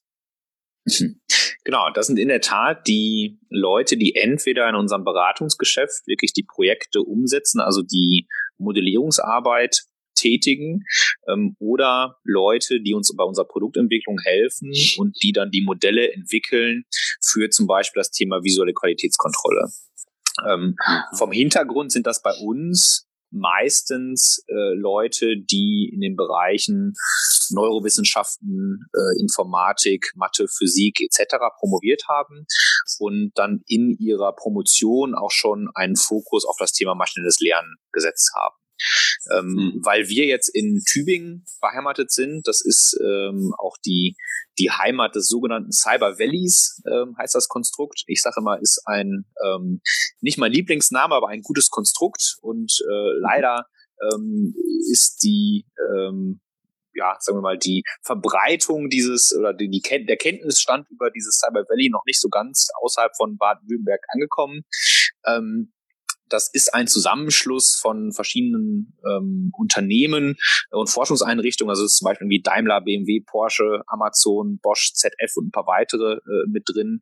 Äh, und vor allem die Uni Tübingen, Uni Stuttgart und die Max-Planck-Institute, ähm, die dort in Tübingen und auch in Stuttgart teilweise einen Cluster gebildet haben für das Thema maschinelles Lernen. Und mhm. aus diesem Cluster ähm, kommen ein Großteil unserer Mitarbeiter bisher, weil wir da sehr gute Vernetzung natürlich hin unserer Lage bedingt und auch unserer Mitgründer bedingt. Ähm, und äh, deshalb haben wir da den, den Vorteil sicherlich oder auch das, das Glück, dass wir da an einer Quelle für gute Machine Learning Engineers, wenn man so sagen will, äh, sitzen und da heraus ganz gut rekrutieren können. Okay, ja super. Äh, auf eine Bezeichnung bin ich noch gestoßen, ein Full Stack Software Engineer. Was macht der denn? ähm, genau, also das, das, das vielleicht mal so, so ähm, beschrieben, wenn wir uns die Rollen angucken, die wir bei uns im Unternehmen haben, dann haben wir wahrscheinlich drei verschiedene Rollen oder grob gesprochen drei Rollen. Ähm, mhm. Die eine Rolle ist der Machine Learning Engineer oder die Leute, die mit einer Machine Learning Erfahrung hereinkommen, die die eigentliche Modellierungsarbeit machen. Ähm, dann gibt es noch Leute, die dafür sorgen müssen, dass diese Tech-Arbeit in irgendeiner Art übersetzt wird, äh, so dass auch Kunden, vielleicht auch Fachfremde das ganze Thema verstehen. Das ist zum Beispiel eine Rolle, die ich inhabe, also eher Leute mit einem äh, Business oder mit einem Unternehmensberatungshintergrund. Und die dritte, das dritte Profil wären dann die äh, Software-Ingenieure oder in dem Fall der Full-Stack äh, Engineer, ähm, der sorgt dafür, dass aus einem Modell auch wirklich ein Produkt wird. Was heißt das? Äh, wir müssen da, um äh, mit dem Modell auch als Kunde interagieren zu können, brauche ich ja eine gewisse Oberfläche, ein Interface, ein, ein, ein Frontend, also ähm, eine, eine Oberfläche, mit der ich mit dem Modell interagieren kann, wo ich sehe, ähm, wie, welche Entscheidung trifft das Modell gerade, kann ich dort eingreifen, kann ich Feedback geben. Ähm, und das heißt, damit ich aus einem Modell ein Produkt mache, brauche ich einfach klassische Software-Ingenieure, die genau da drin Expertise haben. Und das mhm. wäre zum Beispiel bei uns ein klassischer Full-Stack-Ingenieur. Aha, jetzt habe ich das verstanden. Danke dafür. Ihr scheint ja eins, zwei, drei, vier, fünf äh, Co-Founder zu sein, wenn ich das auf der Webseite richtig sehe. Gibt es so eine Art Vision oder Mission, die ihr euch bei eurer Gründung auf die Fahne geschrieben habt? Warum macht ihr das, was ihr tut? Ja, ähm, ich glaube, es sind mehrere Aspekte, die da wahrscheinlich wichtig für uns waren, dass der, der vielleicht der Aspekt, der uns alle, also mit, ich glaube, wir alle fünf haben diese Aspekte ein bisschen unterschiedlich gewichtet, aber ich glaube, der Aspekt, der uns allen gemein ist, ist, dass wir gesehen haben, dass es eigentlich sehr, sehr schade ist in Deutschland, dass wir seit Jahren, seit Jahrzehnten sehr, sehr starke Forschung haben und auch im Bereich maschinelles Lernen sehr, sehr starke Forschung erzielt haben, aber es leider Gottes eigentlich nie geschafft haben, diese starken Forschungsergebnisse auch direkt in die Industrie zu überführen und damit basierend ein Unternehmen aufzubauen. Ja, das heißt, was wollen wir sein? Wir sind sehr, sehr, sehr bewusst in Tübingen. Wir sitzen in der Tat in einem Forschungsgebäude in Tübingen. Das heißt, in dem Gebäude sitzen, ich glaube, 250 Machine Learner und dann wir als äh, quasi einziges Unternehmen. Ähm, und unsere unser Ziel ist, dass wir eine Brücke bauen zwischen der Spitzenforschung, wie sie in Tübingen gibt, und der Industrie und es schaffen, die Ergebnisse aus der Spitzenforschung möglichst zeitnah und nicht erst drei, vier, fünf Jahre später der deutschen Industrie und nicht nur der deutschen, idealerweise auch der europäischen Industrie zur Verfügung zu stellen und dafür eine Plattform zu sein, die genau diese Scharnierfunktion übernimmt, weil wenn wir uns mal anschauen in den USA, wo sind die großen, erfolgreichen Firmen zum Beispiel entstanden? Das war großteilig in akademischen Umfeldern, in guten Ökosystemumfeldern und aus irgendwelchen Gründen haben wir es in Deutschland bisher nicht wirklich geschafft, da gute Ökosysteme, gute Scharniere zu bauen und wir sind ein Versuch, genau das einmal anzustreben. Okay, ja, klingt super. Da wünsche ich euch auf jeden Fall auch alles Gute dabei. Und naja, ich äh, werde es, glaube ich, am, äh, zu Beginn des Interviews im Vorspann gesagt haben, dass ich hoffe, dass wir äh, beide dann auch konkret zusammenarbeiten können in unserem konkreten Anwendungsfall. Ähm, sehr, sehr, sehr gerne. Wenn sich jetzt ein Hörer, eine Hörerin äh, dazu entschließt, sich dem Thema KI zu widmen und jetzt den guten Eindruck bekommen hat, dass äh, der Peter Tröge von der äh, Layer 7 AI der richtige Ansprechpartner dafür wäre, an wen darf man sich konkret wenden? Was gibt es denn für Kontaktdaten, die wir im Podcast nennen können? Ähm, ihr könnt gerne einfach gerne einfach äh, eine unserer E-Mail-Adressen dort äh, verlinken. Die Leute können mich auch gerne entweder einfach direkt auf LinkedIn anschreiben oder entsprechend über die E-Mail-Adresse. Ähm, das ist einfach info at layer7.ai.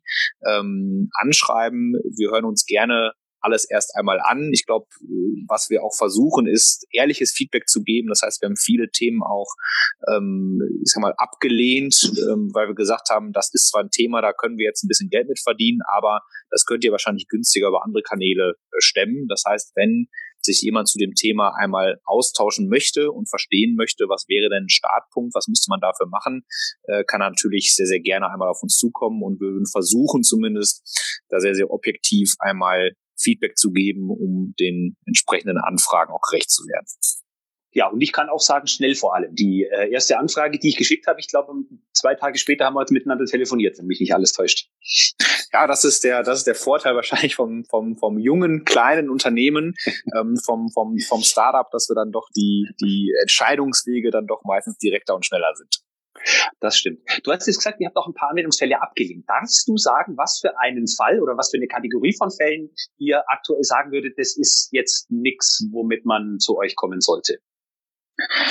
Ähm, ich glaube, ich kann es vielleicht ein bisschen, ein bisschen genereller äh, fassen. Ja, also wir kriegen gerne. sehr, sehr häufig ähm, Sachen angefragt, auch die eher klassische Software-Themen sind, also wo es um klassische Softwareentwicklung geht, wo es nicht unbedingt, wo nicht unbedingt der Bottleneck ist oder die das Problem ist, dass ich eine fehlende Algorithmik habe, um irgendwie eine bessere Entscheidung zu bekommen, sondern die, der Großteil der Arbeit ist eher klassische Softwareentwicklung, also dass ich ein Produkt baue, damit ich überhaupt diese Algorithmik, die vielleicht auch fehlt, ähm, überhaupt einsetzen kann. Und dann sind das oftmals Themen, wo ich 95 Prozent Softwareentwicklung eigentlich bräuchte und vielleicht 5 Prozent ähm, Künstliche Intelligenz. Das sind dann auch Themen, die wir machen können, aber weil wir jetzt auch nicht ewig viele Softwareingenieure haben, ähm, ja, lehnen lehnen wir aktuell einige, was eigentlich eigentlich alle dieser Themen, dieser Themen ab. Ähm, mhm. und das zweite, der zweite Bereich ist, ähm, und der ist wirklich sehr, sehr breit gefächert. Ich habe vorhin mal davon gesprochen, dass wir oftmals so Anfangsworkshops machen mit Kunden, um zu eruieren, wie laufen eure Prozesse heute, äh, wie kann man diese gegebenenfalls äh, verbessern, wo schmerzt, wo drückt der Schuh aktuell ähm, und die äh, wir fangen da meistens relativ breit erstmal an und fragen den Kunden, was glaubt ihr denn, was sind Optimierungspotenziale? Und von diesen Optimierungspotenzialen ähm, das sind dann vielleicht 50 Ideen und ich würde sagen, am Ende sind da vielleicht 10 KI-Ideen dabei, wenn man die anderen 40 Themen entweder mit ähm, zum Beispiel ein Excel-Makro einfach lösen kann oder mit einem ähm, kleinen, einfachen Skript. Da braucht man gar nicht unbedingt künstliche Intelligenz für. Aber was wir gelernt haben, es hilft trotzdem ungemein, diese Themen einmal aufgeschrieben zu haben, hat der Kunde die entsprechend einmal transparent, aber nicht jedes Thema, was ich ähm, optimieren möchte, muss ein KI-Thema sein, weil ich auch nicht, glaube ich, immer mit, wie gesagt, den Kanonen auf Spatzen schießen muss. Mhm. Ja, ich finde es ja super, dass ihr da so transparent seid und durchaus auch sagt, wir wollen uns jetzt nicht auf Biegen und Brechen äh, bereichern, sondern sagen durchaus auch, wenn das aus Sicht des Kunden vielleicht weniger äh, Effekt hat, wenn man da gleich die, diese Kanonen nutzt, die du jetzt schon zweimal erwähnt hast. Genau, genau. Ja, äh, Peter, ich habe noch eine Abschlussfrage.